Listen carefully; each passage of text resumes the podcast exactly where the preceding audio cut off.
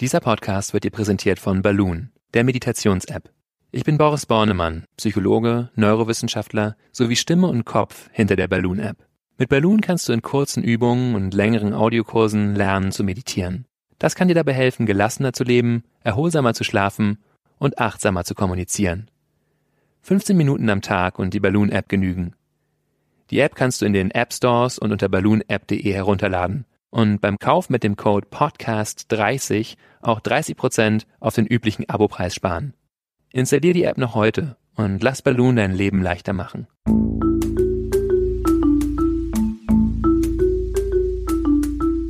Verstehen, fühlen, glücklich sein mit Sinja Schütte und Boris Bornemann.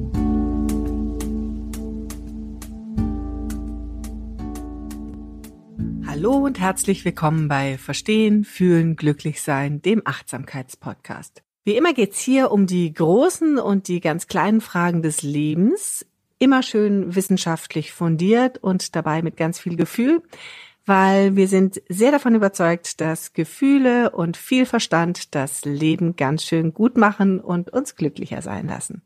Wir, das sind Dr. Boris Bornemann, Psychologe und Achtsamkeitstrainer und gleichzeitig aber auch noch Kopf und Stimme hinter der Achtsamkeits-App Balloon. Hallo Boris. Hallo Sinja. Sinja Schütte sitzt mit mir hier. Sie ist Chefredakteurin der Achtsamkeitszeitschrift Flow und auch noch ein paar anderen. Auch Hügge ist von mir. Ja, auch Hügge ja. und Living at Home und so. Ja, ja, ja. Mhm. Einiges, was wir so hier zu bieten haben. Ja, wir haben gesagt, wir wollen heute mal äh, ganz achtsam uns mit einem Thema beschäftigen, was viele interessiert, und zwar das Thema Fokus. Fokus, wenn man ähm, sich überlegt, was ist Fokus, kommt man natürlich relativ schnell zu dem Thema Konzentration und ähm, Aufmerksamkeit, Aufmerksamkeitsspanne. Und dann habe ich so ein bisschen gegoogelt, wie man das so heute macht. Und dabei ist mir eine ganz schöne Zahl untergekommen, nämlich, dass wir heute nur noch acht Sekunden aufmerksam sein können. Das nennt sich Aufmerksamkeitsspanne. Und das Schöne daran ist, dass der Goldfisch eine Aufmerksamkeitsspanne von neun Sekunden hat. Da fragt man sich, wieso und wie konnte das passieren? Hast du eine Antwort, Boris? Ähm, also ich kenne diese Studie tatsächlich nicht. Das ist eine Studie, die du äh, ausgegraben hast, du hast gesagt. Ja, das ist, ist, äh, die ist von Microsoft mhm. und ähm, es ging natürlich darum, wie wir heute die neuen Medien alle verwenden und dass ja. es diese neuen Medien alle total ablenken und dass wir alle sozusagen alle paar Sekunden irgendwie eine neue Nachricht von irgendwo bekommen. Nur als Vergleich, also die gleiche Studie gab es wohl im Jahr 2000 schon mal und da hatten wir noch eine Aufmerksamkeitsspanne von zwölf Sekunden, mhm. was ja echt ganz schön viel mhm. verkürzte Aufmerksamkeitsspanne ist. Ja, ja. Also. Aber das Entscheidende ist ja der Goldfisch. Ich meine, wieso schafft der Goldfisch neun Sekunden und wir nur noch acht? Also, ich, der Goldfisch hat sicher kein Handy und der Goldfisch macht natürlich, jetzt muss ich zur Ehrenrettung des Menschen sagen, auch wesentlich weniger komplexe mentale Aufgaben. Das heißt, wie immer sie diese Aufmerksamkeitsspanne nun auch erfasst haben, war wahrscheinlich das, worauf der Goldfisch da aufmerksam war, wesentlich weniger komplex als diese ganzen schwierigen Aufgaben, die wir als Menschen so präsent haben müssen. Aber das Entscheidende ist ja, ohne diese Studie im Detail zu kennen, dass sich äh, das von zwölf auf acht Sekunden reduziert hat. Egal mit welcher Methode sie es gemessen haben, gab es auf jeden Fall eine Veränderung, die dafür sprechen könnte, dass die äh, ja, dass wir ganz schön abgelenkt sind irgendwie so in unserem Alltag und dass es uns schwer fällt, den Fokus ja. zu halten. Ne? Was ist denn eigentlich, also was, was ist Fokus? Ist Fokus mhm. Konzentration oder wie würde man das definieren? Also Fokus ist also ich habe ja mal ähm, gelesen, dass ähm, Aufmerksamkeit als Konzentration verstanden wird also als, als die Fähigkeit, eines, bei einer Sache zu bleiben, ja, und sich eben auch nicht ablenken zu lassen, dass das quasi schon eine Art Definition ist. Ähm, und ich lese jetzt mal vor, trotz ablenkender Reize die Aufmerksamkeit nicht abschweifen zu lassen, was als selektive Aufmerksamkeit bezeichnet wird. Mhm. Ja. Und dann gibt es noch halt, ich kann noch was sagen, mhm. Multitasking, das kennt nämlich auch mhm. jeder. Multitasking, also schnell und höchst konzentriert zwischen verschiedenen Aufgaben hin und her zu schalten. Mhm. Das ist das Multitasking, was auch als alternierende Aufmerksamkeit ja. verstanden wird. Ich zitiere jetzt hier wunderbar aus Wikipedia. Ihr habt mich schon dabei ertappt. Aber was, was würdest du denn sagen, was äh, wird denn in der Achtsamkeit als Fokus oder als Konzentration verstanden. Oder ich greife nochmal, also das ist ja unser großes Thema und dazu möchte ich auf jeden Fall auch äh, noch einiges sagen, was Fokus da bedeutet und wie wir ihn auch besser herstellen können. Ähm, von der Definition her, ich weiß, die erste Definition äh, stammt von William James von 1890 mal dazu und der äh, sagt nur everybody knows what attention is. Okay. Ähm, jeder weiß, was Aufmerksamkeit jeder weiß, oder? Aufmerksamkeit bedeutet, genau. Und ich glaube, er spezifiziert es nochmal mehr. Aber wir in der Neurowissenschaft werden verschiedene Arten auch noch von Aufmerksamkeit unterschieden, nämlich hm, erstmal Sustained Attention, also anhaltende Aufmerksamkeit und ähm, von verschiedenen anderen Aufmerksamkeitsfunktionen, die mit verschiedenen Hirnfunktionen zusammenhängen. Also zum Beispiel die Fähigkeit, äh, es gibt ein Orientierungsnetzwerk, das ist also diese Aufmerksamkeit, wenn ein lauter Knall irgendwo ist oder ein Geräusch, dass ich dann meine Aufmerksamkeit darauf ausrichte. Und dann gibt es verschiedene andere Netzwerke, die dazu beitragen, dass ich zum Beispiel bemerke, wenn meine Aufmerksamkeit abgeschweift ist und meine Aufmerksamkeit dann ausrichten kann. Das sind also alles unterschiedliche und voneinander trennbare Hirnfunktionen, auch dieses Abschirmen, was jetzt in dieser, in dieser Definition, die du da gerade gebracht hast, eine Rolle spielt, ist auch noch eine spezifische Hirnfunktion. Also auf der neurologischen Ebene können wir das ganz gut unterscheiden, was das heißt, zum Beispiel uns von ablenkenden Reizen ähm, zu schützen. Und das sind alles Dinge, die wir durch Achtsamkeit trainieren. Und zwar ganz zentral diese Funktion von bemerken, wo ist meine Aufmerksamkeit? Eine Funktion, die so mit einem anterioren Singulum im Gehirn zusammenhängt, mit einer großen, so einer großen, in der Mitte gelegenen Hirnregion. Sozusagen, die bemerkt, wenn es irgendwie viele unterschiedliche Reize gerade gibt.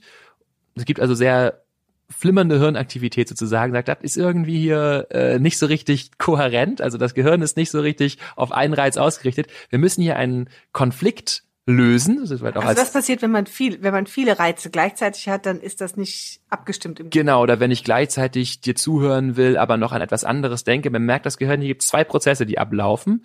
Und da das geschieht, nach Meinung der meisten Neurowissenschaftler eben in diesem anterioren Zingulum, dass da bemerkt wird, es gibt einen Konflikt, äh, und wie löst das Gehirn das dann auf? Und dann äh, rekrutiert der anteriore zinguläre Kortex eben den vorne gelegenen dorsolateralen präfrontalen Kortex, also eine Hirnregion, die noch weiter so an der Stirn liegt.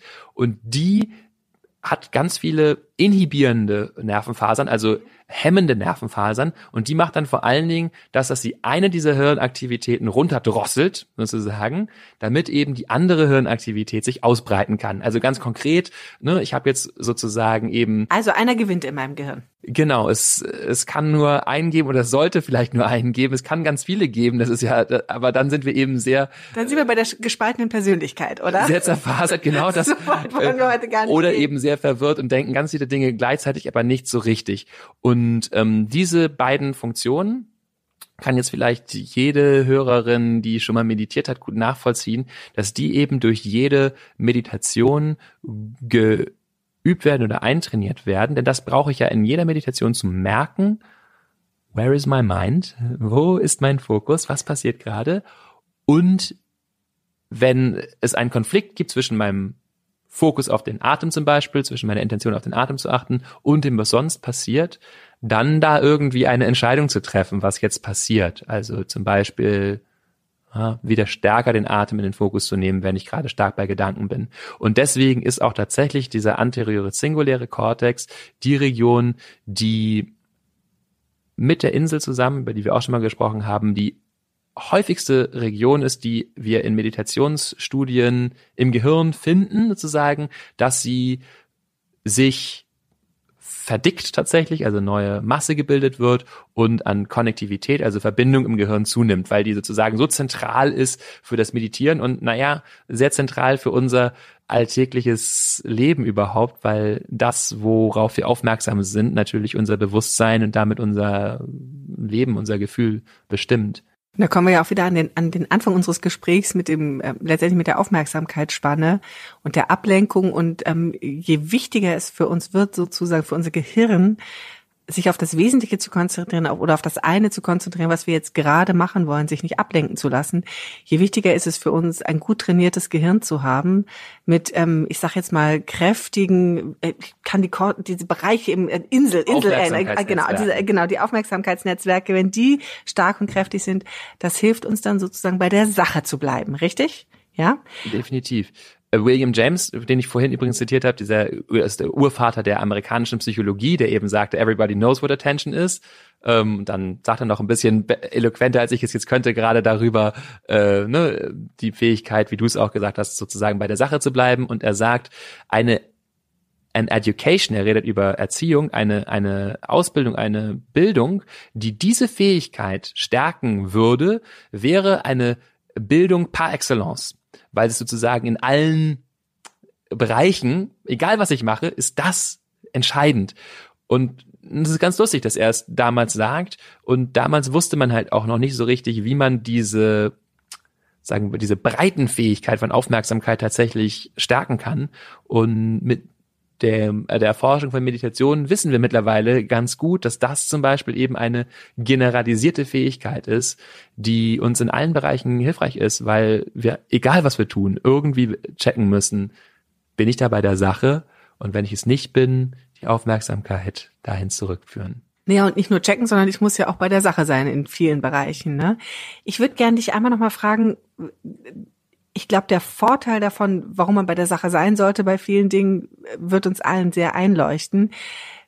Aber wie, wie negativ es sein kann, wenn wir uns so zerfasern, wenn wir permanent die, diese Befeuerung aus allen möglichen Medien um, und, und, und um uns herum, äh, wenn unser Gehirn das permanent verarbeiten muss, das ist, glaube ich, vielen nicht klar. Ich habe jetzt gelesen im Zuge der Vorbereitung hier, dass wir, wenn wir einmal abgelenkt sind, immer 10 bis 15 Minuten brauchen, um eigentlich wieder in eine Phase der Konzentration und des Fokuses zu kommen. Das heißt, ich, ich, ich lese etwas und von irgendwoher pinkt ein, ein Handy oder eine Nachricht und ich bin dann 10 bis 15 Minuten abgelenkt was genau bedeutet es denn für mein Gehirn, für auch für und, und für meinen Körper, also für meine ganze Physis, diese permanente Ablenkung? Gibt es da Forschungen zu?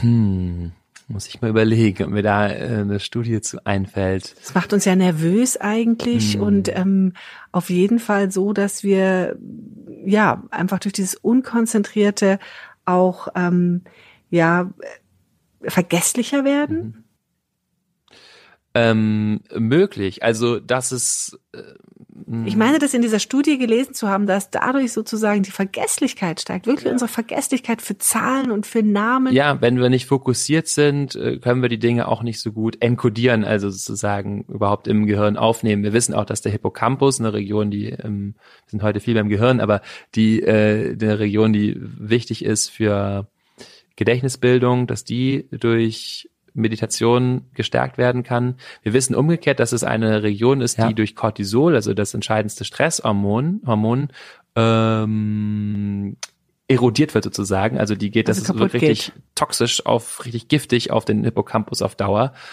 Das heißt, Stress vergiftet unser Gehirn. Vergiftet den Hippocampus, diese Gedächtnisregion. Und ja, Fokus, nur wenn wir wirklich fokussiert sind, können wir neue Informationen auch im Gehirn sauber abspeichern sozusagen. Also das ist das, was man immer, ähm, ich erzähle das ja immer gerne beim Multitasking, dass das Gehirn ja immer wieder irgendwelche Informationen wegwirft. Man leider keine Kontrolle darüber hat, welche Informationen es wegwirft, was sehr unangenehm sein kann, weil man sich dann einfach überhaupt nicht mehr dran erinnert, richtig? Und eben so ein, es sind ja, Erinnerungen sind ja sozusagen oder sogenannte Engramme, also quasi Einschreibungen im Gehirn, sind eigentlich Neuronenverbünde, die da sich zusammendrahten. Äh, und die drahten sich natürlich umso besser, je sauberer das Signal ist sozusagen, je klarer es ist, da sitzt jemand und sagt mir das und das oder ich mache diese und diese Tätigkeit und es bilden sich eben motorische sensorische Nervenverbünde heraus. Wenn dabei was anderes passiert, dann geht dieses ganze Rauschen sozusagen mit in die Erinnerung und ist wie so ein, ja, wie so ein bisschen verkrisseltes Bild, genau, was sich da, was da abgespeichert wird. Wir haben euch ja versprochen, dass es hier sehr wissenschaftlich wird. Heute sind wir echt total äh, ja, wissenschaftlich, wie häufig wir, das Gehirn so intensiv uns betrachtet haben. Ähm, deswegen würde ich vielleicht noch mal gerne ein kleines bisschen mit dir darüber sprechen. Ich glaube, es ist klar, warum wir Fokus brauchen in dieser sehr ähm, diffusen Welt. Was kann ich denn jetzt ganz konkret üben? Ähm, üben, ich nehme an, Meditation, das ist dieses ähm, Allzweckmittel, aber gibt es eine spezielle Meditation, die ich vielleicht machen kann, um meinen Fokus zu gewinnen? Also, ich will auch hier wieder, wie beim Thema Gelassenheit schon auch nochmal so einen speziellen Aspekt vor allen Dingen von Meditation erstmal fokussieren können auch gleich nochmal über den Alltag reden. Das ist dann auch ganz entscheidend, wie wir uns da den Alltag gestalten, um äh, konzentrierter zu sein. Aber in der Meditation schulen wir eben diese Aufmerksamkeitsnetzwerke. Da gibt es gute Studien zu verschiedenen, die verschiedenen Hirnfunktionen, die wir nicht alle benennen brauchen, aber die mit Aufmerksamkeit zusammenhängen, werden gestärkt. Ähm, und das Entscheidende ist in der Meditation, dass Entspannung und Konzentration extrem eng miteinander zusammenhängen. Und das ist was, was äh, gute Neuigkeiten sind für alle, die ihre ähm, Konzentration schulen wollen, dass das nichts ist, was mit Kopfschmerzen und Anspannung zu tun haben muss oder sollte, sondern im Gegenteil, dass wir feststellen, je entspannter wir sind, umso besser können wir uns fokussieren und umso fokussierter wir sind, umso tiefer sind wir auch entspannt, weil es für den Körper sehr entspannend ist, tatsächlich nur auf einen Reiz sich einzustellen. Und das heißt konkret wirklich in der Meditation, auch wie wir beim Thema äh, Gelassenheit schon geredet haben, diesen Aspekt zu betonen von offenem Gewahrsein. Also von, wenn ich nicht auf dem Atem bin, dann bin ich nicht auf den Atem. Und dann mache ich damit nichts und dann stelle das immer nur wieder fest. Und was dadurch im Laufe der Zeit passiert, ist, dass diese Ablenkung ich gebe denen keine Energie. Ich kämpfe da auch nicht gegen an. Weil wenn ich dagegen ankämpfe, passiert jetzt auch wieder ums Gehirn zu kommen und zu sagen, dieser Neuronenverbund wird wieder irgendwie angesprochen, mit eingebunden.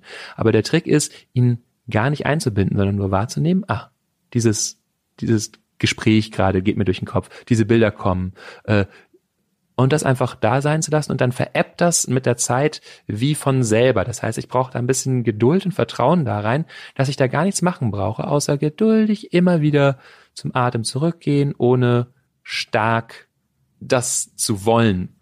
Also das heißt über, über eine ganz klassische Atemmeditation, wenn ich sage, ich fokussiere meinen Atem, ich setze mich hin, ich beobachte einfach, wo mein Atem stattfindet, dann habe ich quasi automatisch schon meinen Fokus, also mein, mein Konzentrationstraining, weil ich loslasse, um mich dann wieder zu fokussieren? Ist das, kann, kann man das so sagen? Genau, die Atemmeditation ist da ein sehr guter Ausgangspunkt und mh, mm, gibt da noch verschiedene Zonen, so man sagt, und da kann ich jetzt ähm, wirklich nur klassische buddhistische Texte zu zitieren und weniger Studien, die ich dazu nicht kenne, die es bisher, glaube ich, nicht dazu gibt, aber ähm, so Fokus auf Bauch ist eher so, stärkt eher Stabilität. Fokus auf eine feine, kleine Körperregion wie ähm, Nasenlöcher, eher die Klarheit der, des Bewusstseins, weil ich da sozusagen ganz feine Bewegungen wahrnehme. Und wenn ich auf den ganzen Körper fokussiere, dabei eher die Entspannung. Diese Aspekte gibt es. Und das Wichtige ist aber wirklich, ähm, da nicht doll zu drücken, sondern sich so immer wieder zu setzen, immer wieder auf den Atem zurückzusetzen sozusagen. Gibt diese schöne Metapher, dieses schöne Bild von dem Wasserglas oder dem Teich. Ich habe so ein, wenn ich ein Wasserglas habe zum Beispiel, da schweben ganz viele Teilchen drin rum. Dann so, so Erde oder sowas. Und was mache ich jetzt? Ich könnte versuchen, damit es klar wird, da jetzt drin rumzurühren und diese ganzen 100 Millionen Schwebeteilchen. Funktioniert super, wie wir alle wissen. Genau. Also zu sagen, noch mehr Energie rein und jetzt werd mal konzentriert und ich will doch jetzt hier konzentriert werden. Das heißt in der Meditation also immer wieder nochmal irgendwas zu machen. Oder ich mache damit wirklich nichts und dann setzen sich diese Schwebeteilchen langsam auf dem Grund und der Geist wird klar. Und ruhig. Und fokussiert genau. sich. Genau. Also das ist für Meditation wirklich ähm, ein, ein Tipp. Andere Meditation ähm, ist die Meta-Meditation, über die wir auch schon gesprochen haben, mit ähm, Sätzen, die eine Haltung von Wohlwollen, Freundschaft zu mir selber ausdrücken, sowas wie möge ich glücklich sein, mögest du glücklich sein. Und tatsächlich wird diese Meditation häufig auch eingesetzt, um Fokus herzustellen, denn die ähm, Beobachtung des Atems ist häufig sehr neutral, wird als neutral erlebt, während diese Sätze natürlich für mich eine emotionale Kraft haben. Und deswegen gravitiert der Geist sozusagen selber darauf stärker, wird wie angezogen von, von diesen Sätzen, wenn es für mich passende Sätze sind. Auch das kann also eine Meditation sein, um Fokus herzustellen, sich also zwölf, 15 Minuten hinzusetzen und immer wieder zu denselben für mich emotional bedeutsamen Wünschen zurückzukommen und auch dabei wieder wahrzunehmen. Ganz viele andere Dinge passieren und ich komme immer wieder zurück. Das ist so das Thema äh, Meditation und vielleicht würde ich noch mal kurz auf den Alltag oh, zu sprechen ja, der kommen. Alltag. Wie kann man das denn in den Alltag integrieren, dieses achtsame Fokussieren, damit es uns da leichter fällt, auf den Punkt zu kommen. Ja, also erstmal ist natürlich die Motivation sehr zentral, mit der wir Tätigkeiten überhaupt machen. Und das ist jetzt trivial, aber ich sage es trotzdem, natürlich sind wir bei Tätigkeiten wesentlich besser konzentriert, die wir gerade gerne machen, die unser Belohnungssystem sozusagen im Gang halten, wenn kein Dopamin fließt, äh, also der Neurotransmitter, der so für ähm, der Botenstoff im Gehirn, der für genau, der ja? für mh, ja, Motivation letztendlich für etwas wollen, an etwas interessiert sein zuständig ist. Wenn, wenn das nicht da ist, dann funktioniert das Gehirn nicht so richtig gut. Wir sollten also uns möglichst Tätigkeiten suchen, die wir gerne mögen. Ist vielleicht für denjenigen, der jetzt gerade seine Abschlussarbeit schreibt und sich nicht konzentrieren kann, wenig befriedigend. Aber auch da gibt es Möglichkeiten, eben Tätigkeiten abzuwechseln, ähm, die mich jetzt gerade noch am meisten interessieren, mit Sachen, die mich weniger interessieren. Also wirklich darauf zu achten, dass ich ähm, Sachen mache, die mir gefallen, mich nicht durchquälen. Das ist derselbe Punkt, wie den ich bei der Meditation benannt habe. Wirklich fokussiert sind wir, wenn wir eine Sache machen, die uns Freude macht. Und das kennt auch jeder, der wahrscheinlich sehr konzentrierte Leistung bringt, bringt Autorinnen, die schreiben, machen das dann auch sehr gerne häufig und dann kennst du sicher auch vom Texte schreiben, wenn du was machst, äh, was dich interessiert und äh, wo wir gerade bei dir sind und den Texten ähm, Flow. Ne? Ja, äh, klar, da ist es natürlich auch so. Das ist auch, dass wir versuchen, einen Text zu schreiben, in dem man möglichst sich ein bisschen verliert, in dem man gerne liest. Klar. Genau, du versuchst einen Flow für den Leser, die Leserin herzustellen. Und wenn du einen Text schreibst, der dich wirklich interessiert, kannst auch du beim Schreiben in einen Flow kommen. Genau, und beim Lesen kennt man das ja auch, wenn man Bücher liest, die, einen, die man spannend findet, dann kommt man auch in einen Flow. Genau, ja. also das ist eine Frage alles dieses Dopaminsystems äh, im Gehirn, wenn da eben Belohnungen weiter in Aussicht stehen, wenn das kennen wir natürlich auch bei Computerspielen, die sehr gut daraufhin gemünzt sind, das ist ja der Grund vielleicht, um auf den Anfang zurückzukommen, warum wir ja. da nicht mehr so gut drin sind, uns bei diesen langweiligen Alltagstätigkeiten zu konzentrieren, weil die Computerspiele so gut gemacht sind und andere Reizsteuerungen im Internet und so, dass wir immer wieder eine neue Belohnung Kick bekommen. Brauchen, ja. Äh, aber das sozusagen für sich so zu konzipieren, dass ich wirklich eben immer mal wieder einen Kick habe, ist gut. Bei Flow ist es eben wichtig, könnte man auch noch eigene Episode zu machen, aber ähm, das Anspruchsniveau ist das Entscheidendste. Also, dass ich mir Tätigkeiten suche, die leicht herausfordernd sind, mich nicht überfordern, also wo ich nicht dran verzweifle, aber die auch nicht langweilig sind. Das heißt, so möglichst im Leben auch solche Dinge mir aussuchen, die, wo ich immer so ein bisschen Wachstumszone auch noch habe. Ähm, das hilft auch, mich zu konzentrieren. Ein kleines bisschen raus aus der Komfortzone. Ein kleines bisschen so in der Wachstumszone auch sein.